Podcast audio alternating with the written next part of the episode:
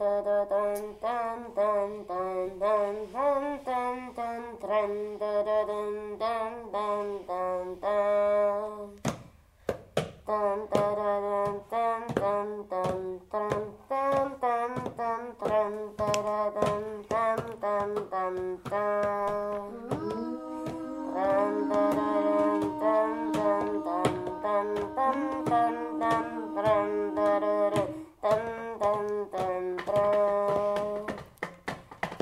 a longtemps, il y eut une grande bataille entre trois armées.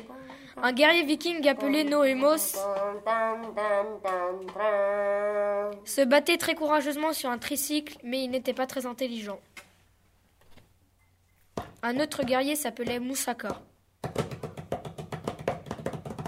Il était très courageux, mais il était armé de cailloux et il se baladait en trottinette. Il y avait aussi Maximilien,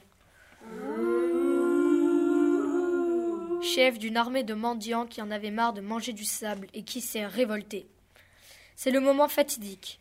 Les trois chefs s'affrontent. Noémos fonce sur Maximilien. Ce dernier lui lance du sable dans les yeux. Oui.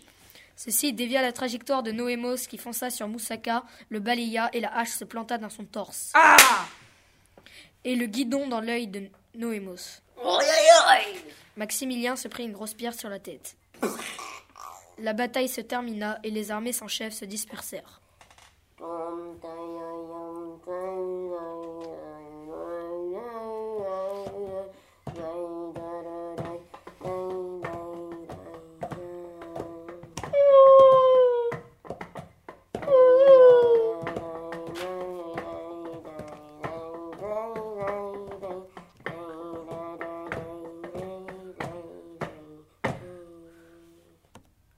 Ce podcast a été enregistré par la compagnie Par hasard au Collège Voltaire avec Moussa, Maxime, Simon. Ochens Zoran. Noé de la classe 6e 2. et Rafik.